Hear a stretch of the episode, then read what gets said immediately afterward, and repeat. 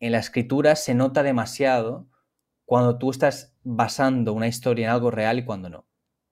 Porque la energía de una historia nace de las emociones que te provocó. Quiero decir, si esa historia no existió de ninguna forma, no puedes tener emociones sobre algo que no existe.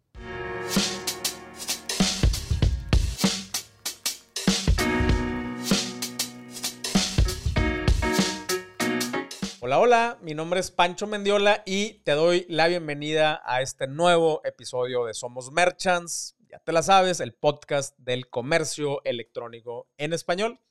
Y bueno, hoy, hoy tuve una, un buen cotorreo con Luis. Todo el episodio le estuve diciendo Luis, pero es Luis. Eh, es, es, él no lo explica ahí, es es un nombre catalán, yo no lo conocía. Yo pensé que era así como una, una variante nada más de, Luis.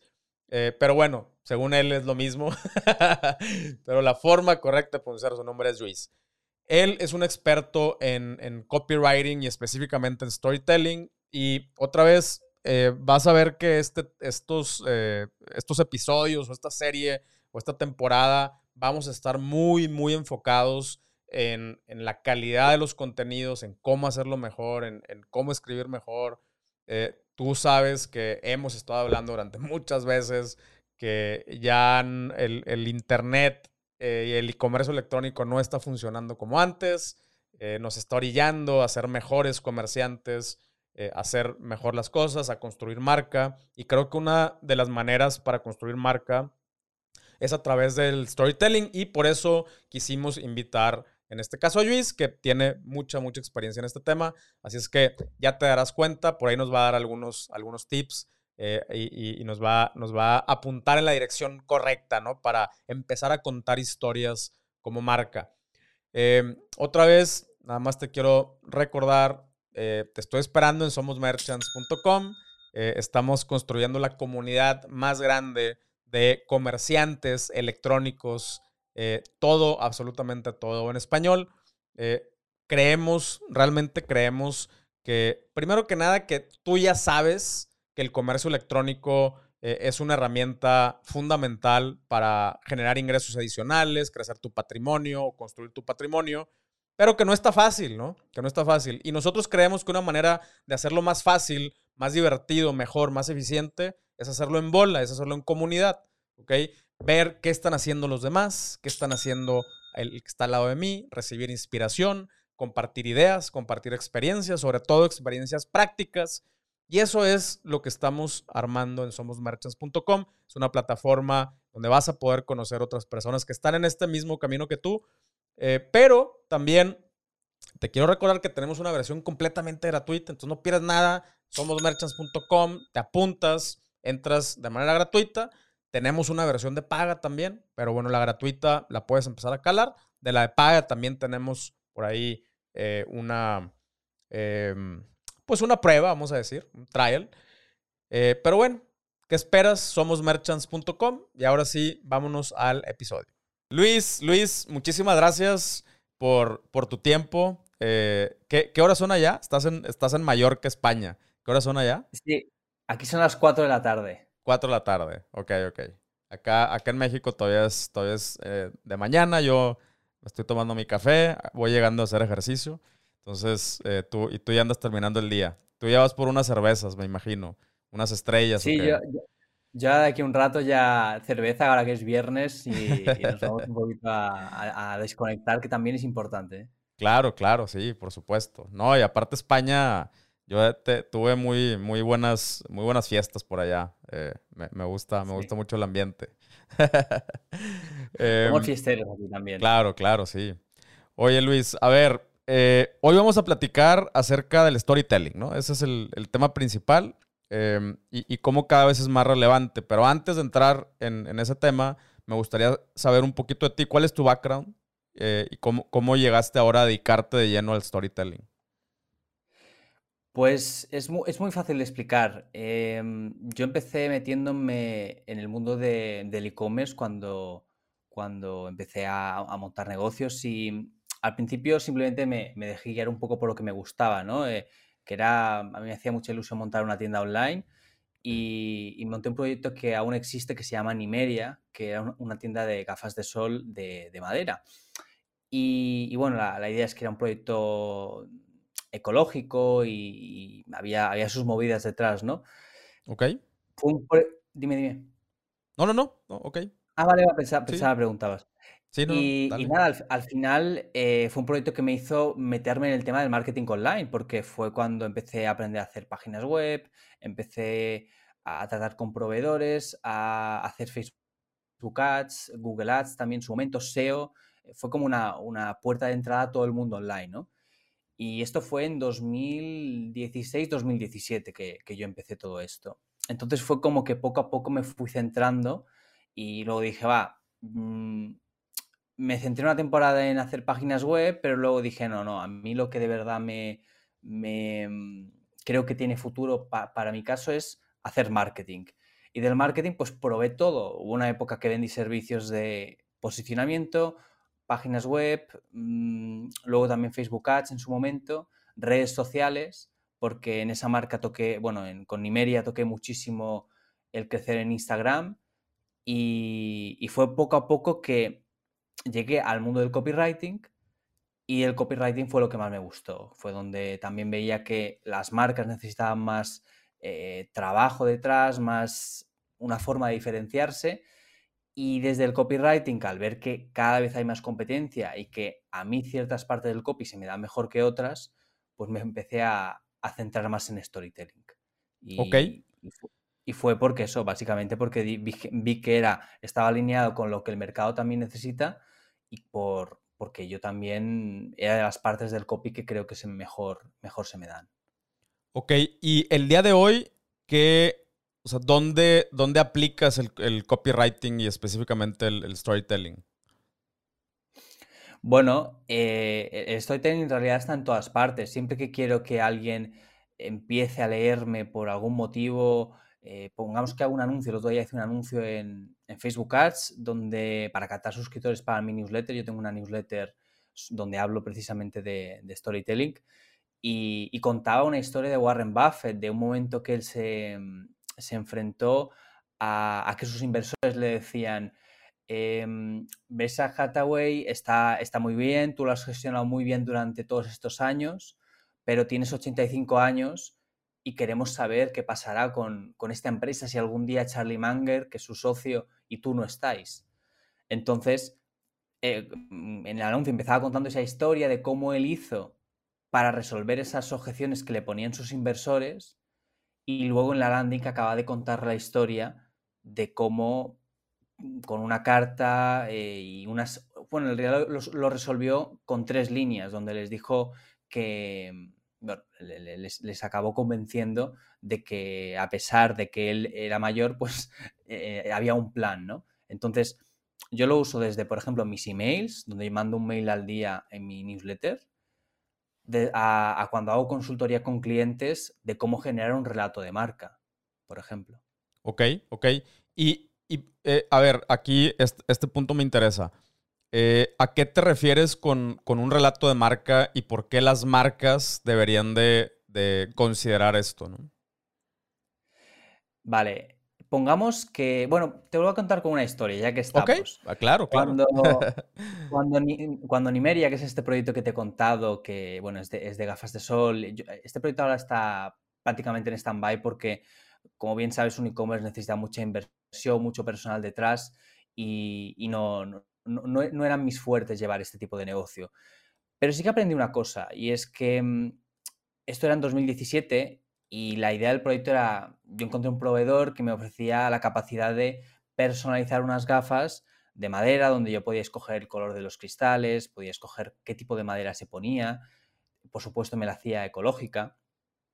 Y, la propuesta del proyecto pues era esa, simplemente eran unas gafas muy bonitas que venían de madera reciclada y que además con cada compra que tú hacías se plantaba un árbol. Algo que hoy en día está muy de moda, pero que en ese momento no lo estaba. Claro. Y yo en aquel momento, como era más novato, lo que hacía era, eh, pues de vez en cuando miraba la competencia y buscaba en Google, decía, va, gafas de madera, a ver qué competencia me ha salido esta semana. Porque yo decía, va, es que eh, lo mío es súper original porque en aquel momento no había muchas y siempre acababa con la misma conclusión. Decía, ostras, pues estas gafas que acabo de, ver que no son las mías, pues yo las veo peores. Yo, la, gente notará la diferencia. La gente dirá, es que las, de Nimeria son mejores porque se les veía, las fotos al menos se veía que eran, estaban mejor hechas, los acabados, todo eso se nota en un producto. Hasta que un día, en una de esas búsquedas, que yo intentaba, las hacía para tranquilizarme, para decir, no tengo tanta competencia o nadie me puede hacer sombra en este sentido. Sí. Pues dije, ostras, encontré una marca súper chula, muy buena, en plan, las fotos eran muy buenas y, se notaba que eran o el mismo modelo o incluso un poco más de calidad. Y en ese momento dije, es que soy súper vulnerable a que me puedan copiar. Ahora me parece súper obvio, pero es que mucha gente sigue trabajando así, sigue pensando que por tener un producto o un servicio, digamos, único, no le pueden copiar. Y ahí es donde entra el tema del relato de marca. Es que se va a vender solo, ¿no? O sea, que, eso es, lo, que pensamos muchas veces, que, ah, como mi producto es único, con el simple hecho que yo lo ponga en el universo digital, ya solo se, solo se va a vender. Sí, sí, sí, es como tengo un producto y, lo expongo y, ya está, ¿no? Y también olvidamos que muchas veces no es el mismo el impacto físico de a pie de calle que en una web, ¿no? Y es ahí donde entra el tema del relato de marca, donde nosotros debemos ser capaces de volver subjetiva nuestra marca. ¿Qué significa subjetiva? Pues que nos elijan por lo que para nosotros, lo que nosotros representamos para ellos. No es lo mismo decir, Mm, pongamos que yo tengo un despacho de abogados, este despacho de abogados lleva abierto desde hace 40 años y ya está, y, intentamos ser profesionales, intentamos ser buenos abogados y resolvemos tu caso y tu caso en las mejores manos, a que yo te cuente que este despacho de abogados empezó porque mi abuelo soñaba con ser abogado y entonces tuvo su primer caso y era un caso de un maltrato y mi, abuelo, que era abogado, pues consiguió que esa mujer em, superase ese maltrato de su marido porque ganó el juicio. No, es lo mismo. Cuando contamos una historia, ahora me, estoy inventándome sobre la marcha. Claro, claro, claro. Pero cuando conseguimos contar la historia de por qué existimos, de por qué nuestra marca es como es, es cuando nos hacemos incomparables porque nadie puede copiar nuestra historia. En cambio, yo ahora te puedo decir, Pancho, las historias funcionan muy bien y, son lo mejor. Y puede ir 10 más, personas más a Twitter, decir lo mismo, ¿y cuál es la diferencia entre uno y otro? No hay diferencia. La única diferencia es la historia que tenemos cada uno detrás. Ok. Y a ver, entonces ya, ya, eh, o sea, ya pusimos el, eh, ya pusiste el ejemplo de, las, de las gafas, ¿no? De los lentes y cómo, eh, cómo no estabas contando esa historia. Ahora, cómo, cómo empiezas a, primero que nada, saber qué historia contar o qué parte de, de, una historia contar como marca, ¿no? Creo que como personas es más, un poquito más sencillo. bueno, a veces, ¿no? Eh, pero, pero como marca, eh, ¿cómo, ¿cómo, empiezas a, contar historias? ¿Hay alguna metodología?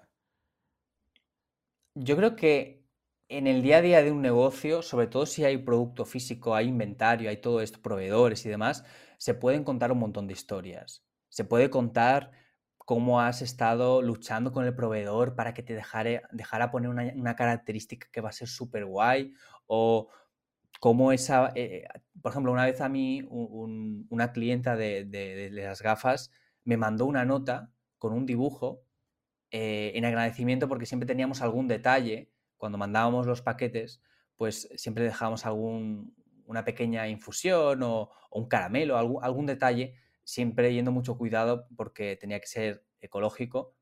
Y, y me mandó una nota agradeciendo, ¿no? Y yo de eso puedo hacer una historia. O puedo contar cómo estamos colaborando con una ONG para que, gracias a los pedidos que hemos tenido este mes, podamos plantar tantos árboles. Em, ok. Ahora, pero el, o sea, es, esa, esa parte eh, creo que es, un poquito más adelante, ¿no? De, de o sea, cuando ya, eh, cuando ya tienes una cultura, vamos a decir, en, tu organización de storytelling, donde puedes convertir sucesos cotidianos en, en, historias y, que ya sabes que esa historia eh, a lo mejor la vas a poder mandar en newsletter o, o, la vas a, o, vas a poder fraccionarla en, y hacer, hacer ads. pero mi, pregunta es más, más orientada a cómo inicias, o sea, cómo, inicias esa... Eh, e, es, que, y te pregunto esto porque, o creo que es lo más difícil de hacer, es iniciar, ¿no? Tener una, tener una hoja en blanco eh, y, y, ver así, ya sabes, como el cursor está parpadeando y, no, y no, eh, no, o sea, empezar eso, empezar a escribir las primeras palabras, es, eso es lo que yo, ahí me, a, mí me cuesta mucho y creo que a mucha gente con la que he hablado también le cuesta un montón. Y por eso te digo que eh, es, no sé, es importante antes de eso decir, oye, a ver, como marca, eh, yo me voy a enfocar en, en eh, o sea, en estas historias, voy a hacer, voy a hacer esto, como estos pilares. O sea, es bueno meterle estructura o es mejor fluir. O sea, ¿cómo, cómo, ¿cómo nos ayudas a empezar?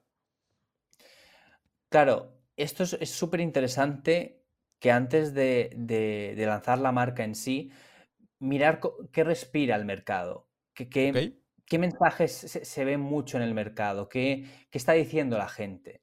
Es decir, yo, hay, una de las historias que usé como, esto no lo hice exactamente, ahora mismo lo haría diferente, ¿no? Pero en su momento creo que me quedó una historia bien en cuanto a por qué existía Nimeria y es porque cuando yo empecé a meterme en el mundo ecológico, empecé a darme cuenta de que había mensajes muy catastrofistas.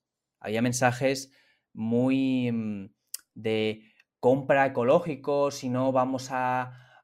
este planeta se va a destruir, mm, tienes que empezar a vestir eh, de lino porque el, poliéster es malísimo y cosas de estas, ¿no? O sí, o mensajes muy superficiales, muy llamativos de por sí, ¿no? Entonces, yo en uno, en uno de los primeros mails que mandé en Nimeria, contaba una excursión que yo había, que yo había hecho ese, mismo domingo y simplemente había disfrutado. Aquí en Mallorca tenemos un montón de, paisajes preciosos, no solo tenemos el mar, sino que tenemos, eh, a pesar de que mucha gente no lo conoce, hay, montaña y, te puedes ir por, el por la carretera y, encuentras cabras y encuentras em, algunos embalses preciosos y, ese justamente ese día había una puesta de sol.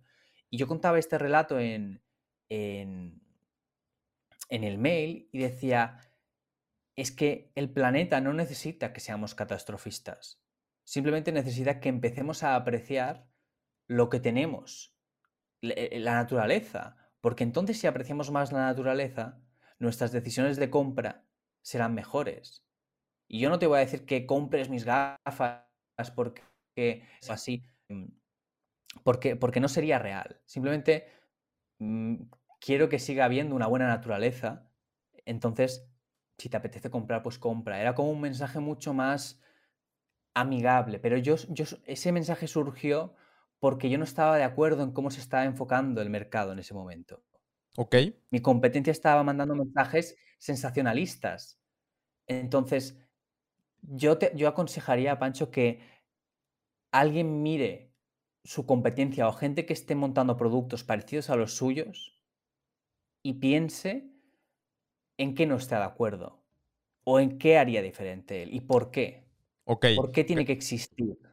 Creo, creo, que, creo que ya te, ya te voy, ya, ya, te voy entendiendo.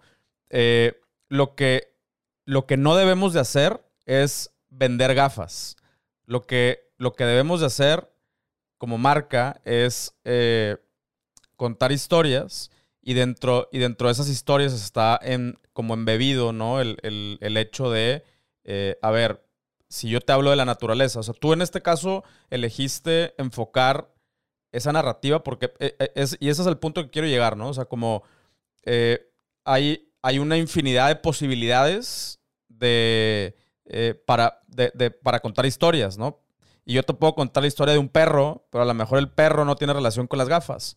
eh, o, es, o va a ser difícil mantener una relación eh, con las gafas, pero si, si, hablamos, si las gafas son ecológicas y todo el, todo el, em, el, el, concepto de la marca es, es, la ecología, entonces yo puedo elegir un tema eh, o unas historias que, que, vayan de la mano y que no necesariamente tenga que ir, o sea, tenga que yo hablar de, de por qué las gafas, el polarizado y la tecnología y todo, sino yo enfocarme en la naturaleza. Y por cierto, estas gafas eh, son, son ecológicas, ¿no? Entonces, eh, por ahí, por ahí va, va la cosa, ¿no? Claro, exacto. A ver, podríamos hablar del perro si el perro tiene que ver con el origen de la, de la, historia, ¿no? El, el, punto es que creo que si introducimos, bueno, creo no, eh, lo he comprobado, si introducimos una, una narrativa de por qué existe nuestra marca y contamos por qué existe, porque si no explicamos por qué existe o cuál fue el origen de la idea o, simplemente qué, proponemos nuevo nosotros, la gente va a pensar que estamos en el mercado simplemente por el dinero. O sí, eh, no, no tienen otro motivo. Y claro que una marca tiene que ganar dinero. Pero si queremos ser subjetivos y que la gente diga, es que siento una, una sensación emocional con, ellos porque me hacen sentir que, mi dinero, si, si, yo les compro a ellos, está, está, estoy aportando una causa que me gusta, ¿no? Entonces, para que esa causa em, tenga, tenga sentido, tenemos que explicarla, tenemos que decir, bueno, pues tengo despacho de abogados porque creo que muchos abogados em, se complican la vida a la hora de, montar de, ganar un juicio o de llevar un caso. O creo que, yo qué sé, o estoy montando una tienda de, chucherías porque creo que, que por las chucherías se cobran unos márgenes injustos. Entonces nosotros hemos reducido em, intermediarios para que ahora las chuches sean más baratas. Y tú puedes contar una historia de una vez que intentaste comprar chucherías o golosinas y, te, resultaron demasiado caras o dijiste, ¿por qué tienen que ser tan caras? O algo así, depende de, lo que tú quieras proponer, ¿no? Pero, como dijo un, millonario, ahora no me acuerdo quién fue que lo dijo, no, no deberías montar un negocio por montarlo, sino montar aquel negocio que no puedes evitar montar, porque hay algo que te, que te llena, que, te lleva a hacerlo, y ese, esa cosa que te lleva a hacerlo es el origen de la historia. Ok, ok. no sé eh, si me he explicado. no, claro, sí, sí, sí. No, no, no, perfecto. y, creo que, creo que ahora te lo voy a intentar explicar yo de regreso con, otra historia y otro ejemplo, ¿no? Eh, le estoy ayudando a, una fundación a, hacer una, página, ¿no? Eh, y esta, esta fundación eh, tiene, o sea, tiene una, vamos a decir, como una submarca que ellos lo que hacen es que eh, colaboran con, artistas, eh, tanto artistas consolidados como, como artistas emergentes, eh, y, estos artistas dejan en, consigna ¿no? obras de óleos, esculturas, em, joyería, o sea, muchas cosas, o sea, todo tipo de, arte. Y, y, cuando se vende ese arte, se le como quiera se le paga un, eh, porcentaje al, artista y la otra parte se va completamente a, una fundación, ¿no? Eh, y esta fundación se dedica a eh, dar, a capacitar a personas de escasos recursos con, pues para que puedan salir adelante, ¿no? Para que tengan muchas más oportunidades. Esa es como toda la, la parte estructural. ahora, pues estamos estamos hablando de que algunas obras, de, sobre todo los artistas consolidados, pues son de, son de un ticket bastante, bastante alto, ¿no? Digo, alto con relación a lo que normalmente compras, no que se me haga, no, no, no, que, eh, no que es muy caro, ¿no? Eh, porque precisamente el arte es completamente subjetivo y, por eso escogí este ejemplo.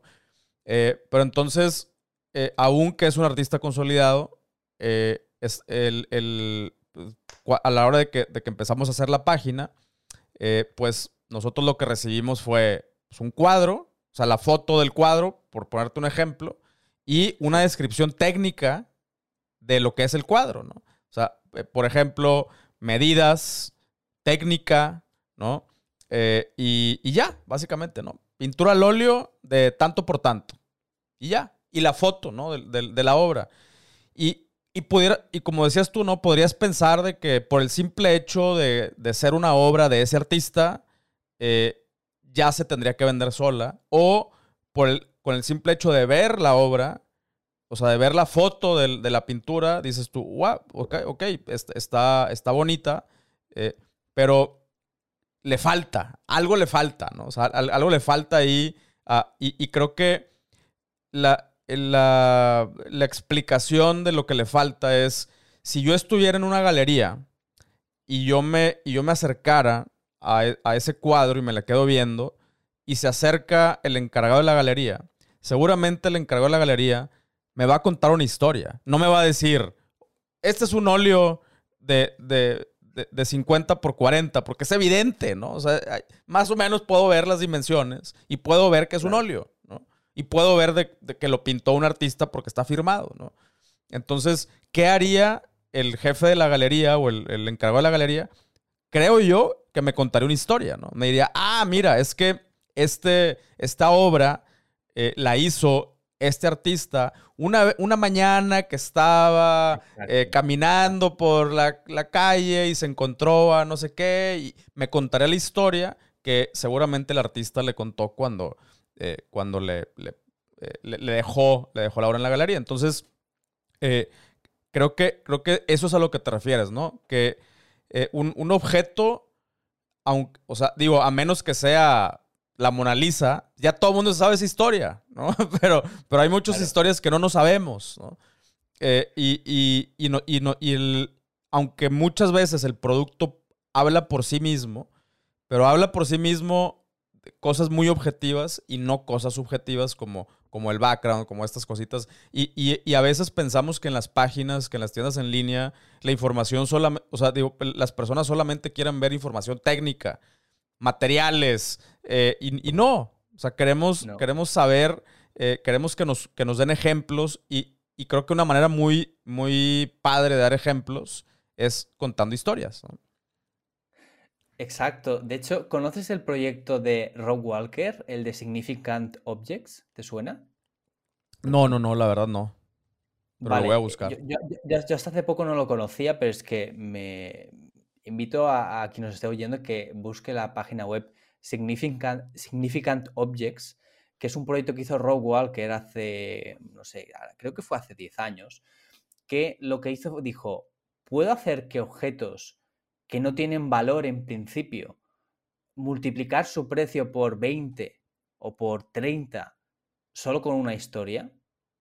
Entonces lo que hizo fue, se fue a eBay y buscó objetos, mm, había uno que era un salero, otro que hmm. era simplemente un muñeco, em, otro que era una figura de un caballo, otra que era una figura de, Kennedy, así, pero que, el precio fue de 3 dólares, 2 dólares, 1 dólar.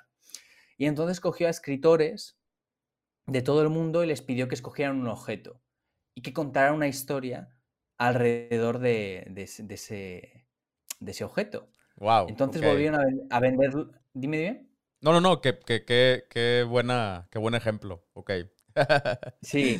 Y lo, y, lo, y lo volvieron a poner en eBay con esa historia. Yo, es verdad que, es un inglés, eh, el inglés de, la página, que no, es el inglés que más me gusta, tiene palabras un poco de jerga y tal. Supongo que porque cada autor tiene su, forma de, escribir, pero son historias que están muy bien. Y, y, tú ves a qué precio lo compraron y a qué precio lo vendieron. Que luego les contaban a, la gente, creo que dice Rob Walker, que le contaban a la gente que era una historia que no tenía por qué ser real.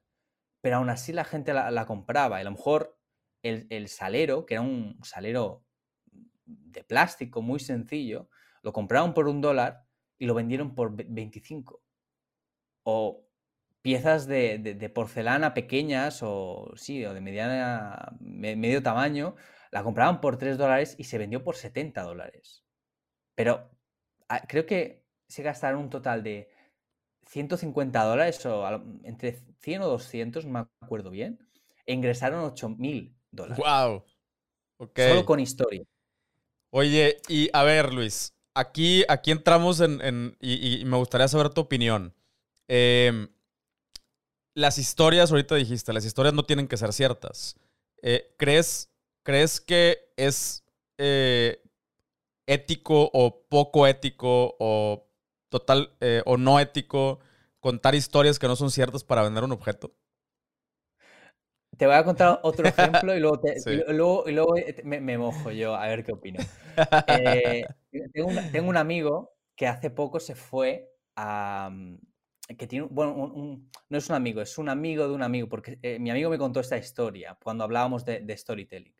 Y me decía que hay un sitio donde se venden em, productos de segunda mano eh, en el pueblo y, una vez compró dos candelabros de esos para aguantar velas de, color dorado, pero que no debía ser oro ni muchísimo menos, porque le costaron 4, euros, 4 dólares. Y entonces eh, yo le dije a mi amigo, bueno, ¿y qué, hizo con ello? Y, dice, bueno, pues lo llevó a su tienda, porque él tiene una tienda de objetos también, pero que no, no, es de segunda mano, simplemente son objetos que él vende. Y, yo le dije, bueno, ¿y qué, hizo? me dice, contó una historia sobre el origen de esos candelabros, diciendo que los habían encontrado por África, un, aventurero, no sé, una movida, una historia muy bonita, pero que, que, la había visto en una película, supongo, no, no, era, no era real. 400 dólares. Ok. les dijo, a los clientes que entraron a la tienda les dijo, ah, eh, no, les contó la historia y, a la semana, esto no fue a cabo de un mes, fue a la semana que lo vendió. Entonces, para que veamos el poder de esto. Entonces, yo creo que no se tiene que mentir. La mentira nunca lleva a ningún sitio. Es decir, una cosa es que una historia la cuentes, es decir, esté hecho basada en, algo real y otras que sea totalmente inventada y que digas que perteneció a Julio César o, alguna cosa así. Eh, yo creo que eso tampoco está bien porque es al fin y al cabo tomar el pelo. Pero si tú estás contando una historia, y esto lo dicen, lo dice Stephen King, lo dicen los libros que yo tengo sobre, sobre gente que sabe mucho más que yo, mucho, mucho, mucho más que yo, lo que dicen es que en la escritura se nota demasiado cuando tú estás basando una historia en algo real y cuando no. Porque la energía de una historia nace de las emociones que te provocó una historia. Y si tú no tienes, quiero decir, si esa historia no existió de ninguna forma, no puedes tener emociones sobre algo que no existe. Eh, o, algo que tú hayas visto en una película, algo que hayas visto de verdad. Entonces, yo creo que igualmente mentir, a ver, este, este hombre se debió inventar una historia basado en, eh, en algo que había oído por la tele, lo que sea. Yo eso no lo veo ético. Pero cuando contamos nuestras propias historias, nos van a salir mucho mejor si las basamos en algo que hemos vivido. Porque si no, es como que no nos las vamos a creer. Digo, a menos, a menos que, que, la historia eh, o sea, que, esté claro que es una historia, ¿no? O sea, que, y, que no, y que no, de eso no depende directamente, o sea, como dices tú, eh, el, valor del objeto no depende directamente de esa, de esa historia, ¿no? Eh, lo encontraron en la tumba de Tutankamón, o sea, ok, eso, eso ya no, ¿no? Eh, ahí, creo que ahí está la línea, ¿no? Pero... O pero podéis dejar el final abierto y decir esta historia podría no ser real, pero podría ser perfectamente cierta o dejar un poco a la imaginación de, la persona, que si lo quiere creer, que lo crea. Yo simplemente te he contado una historia de cuál podría ser el origen de, esto. Claro. Oye, y a ver, ¿crees, o sea, qué tanto crees que el, hecho de, invertir en historias y, creo que también eh, hay, muchas formas de contar historias, ¿no? No, no todo tiene que ser eh, a través de un newsletter o no, no todo tiene que ser a través de eh, 4, 5, 10, 20 páginas. o sea, podemos contar historias eh, con posts, ¿no? Con, pequeñas, con, pequeños textos. Y, las historias las podemos partir en, muchos pequeños pedacitos. Pero, ¿qué, o sea, ¿qué tanto crees que el, storytelling, bueno, el copywriting, ¿no? Pero específicamente el storytelling eh, puede contrarrestar los estragos que está generando eh, toda esta, eh, pues ahora falta de, data y de tracking y todo esto con, las actualizaciones de, las, de los algoritmos y de seguridad de los usuarios y todo. O sea, ¿cómo, cómo ves tú que el storytelling viene a ayudar? ¿Crees que puede ayudar en, eso, en las conversiones, en el, en el engagement? Claro, eh, el, tema de, el tema de las historias lo que hace al final es diferenciarnos, es separarnos de, competir por criterios objetivos y convertirnos en algo que nos elijan simplemente por ser nosotros.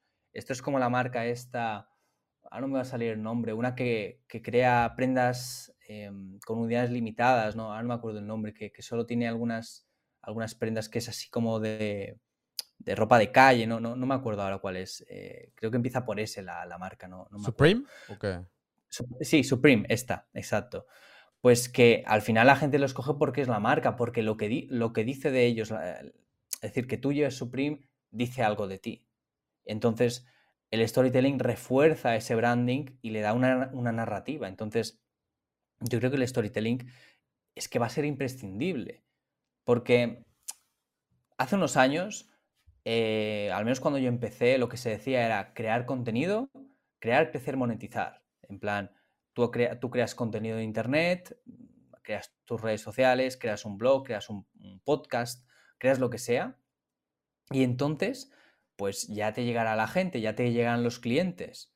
Pero Internet ha bajado las barreras. No hay obstáculos para que la gente empiece a montar un Shopify, un, WordPress o, lo que haga falta para montar algo en Internet.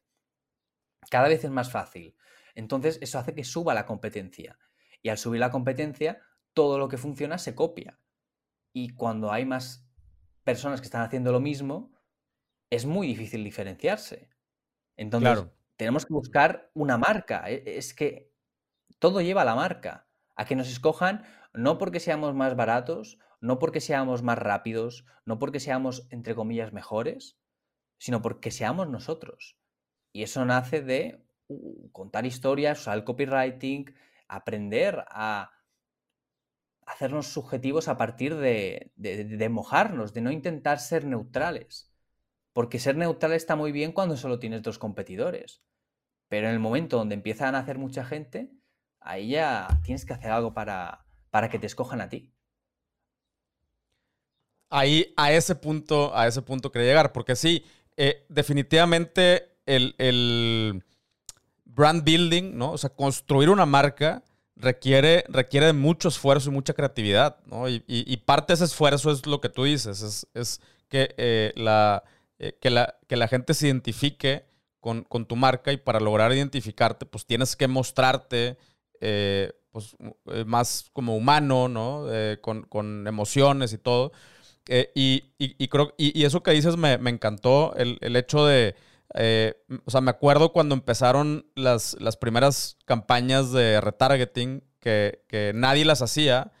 Eh, y, hasta te, sorprendías, ¿no? Que, wow, me está apareciendo los, los tenis que, acabo de ver en una página. ¿Cómo? Es, es brujería, ¿no? Casi, casi, ¿no? Eh, y, esa, esa estrategia de retargeting funcionaba muchísimo al principio. Y luego, eh, pero de pronto, pues todo el mundo lo empezó a hacer. Entonces ya decías, ah, ok, ya me están, me están retargeteando exactamente con el mismo eh, producto que vi, ¿no? O sea, y, y, luego de ahí pasó a retargeting un poquito más, más sofisticado. Y, de acuerdo a, diferentes fases de comportamiento. Y al principio funcionaba mucho y después todo el mundo lo empezó a hacer y ahora ya dejó de funcionar, ¿no?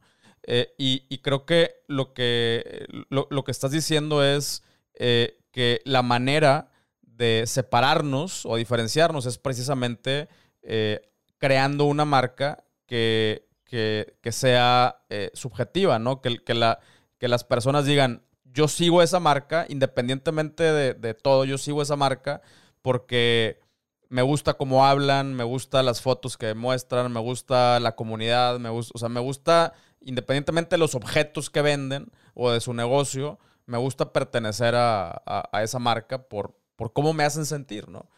Em, y, y, es eso, ¿no? Sí, es que ahora cuando lo decías estaba pensando en, mm, que la gente a veces piensa que es como muy complicado todo esto. Yo, yo no soy experto en, branding, mm, porque creo que el branding es, ya, ya tocamos tema de logo y tema, temas de colores y demás, y personalidad de marca y demás, pero a mí me gusta simplificarlo. Esto es como, tú tienes amigos que te caen, bueno, los amigos en sí te caen muy bien, pero ¿por qué te caen bien tus amigos? Tus amigos no son neutrales, no son de no mojarse nunca, de no decir lo que piensan. Tus amigos toman una cerveza contigo y te dicen lo que, lo que piensan y te dicen, te hablan de forma cercana y tienen su propia forma de hablar, tienen unas palabras que a lo mejor solo usan ellos, tienen sus historias. Sabes que esta mañana a lo mejor se les ha caído el café encima porque iban con mucha prisa o que se suelen dejar con la alarma se tienen que poner cinco alarmas para despertarse, o que les gusta una chica y, llevan una semana hablando solo de ella, o dos, o un mes. Ese tipo de cosas que son defectos y virtudes es lo que hace que no, no, es que sean los mejores amigos, es que son los amigos que tú quieres. Y eso pasa con las marcas. Una marca no tiene por qué ser perfecta y por eso la gente tiene miedo a contar historias personales, porque muchas veces la gente dice, sí, yo cuento historias, pero luego ves las historias que cuentan y son historias que puedo contar yo, puedes contar tú o puede contar cualquier persona. Yo te puedo contar la historia de que eh, de cómo Edison eh, inventó la primera bombilla, pero esa historia la ha contado cientos y cientos y cientos y cientos de personas, no dice nada de yo que la estoy contando a no ser que yo añada algún comentario sobre esa historia, no hay un elemento subjetivo que te haga pensar que, bueno, pues Luis es de esta manera. No, no, no hay allí un valor tan grande como si yo te cuento una historia personal.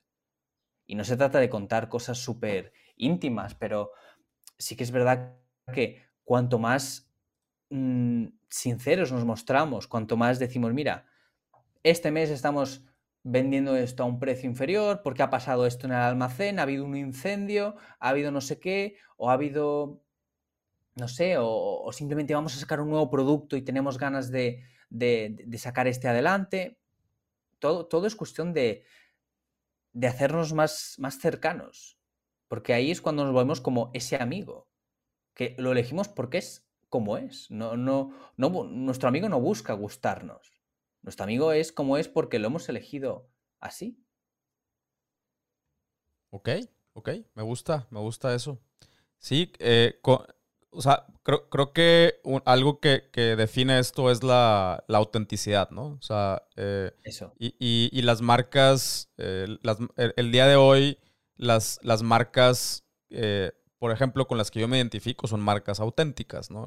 como dices, son marcas extremadamente humanizadas, eh, donde, eh, o sea, cuentan historias, te muestran, te muestran cosas, te muestran procesos, te, dejan ver la cocina, te dejan ver sus errores, aceptan sus errores.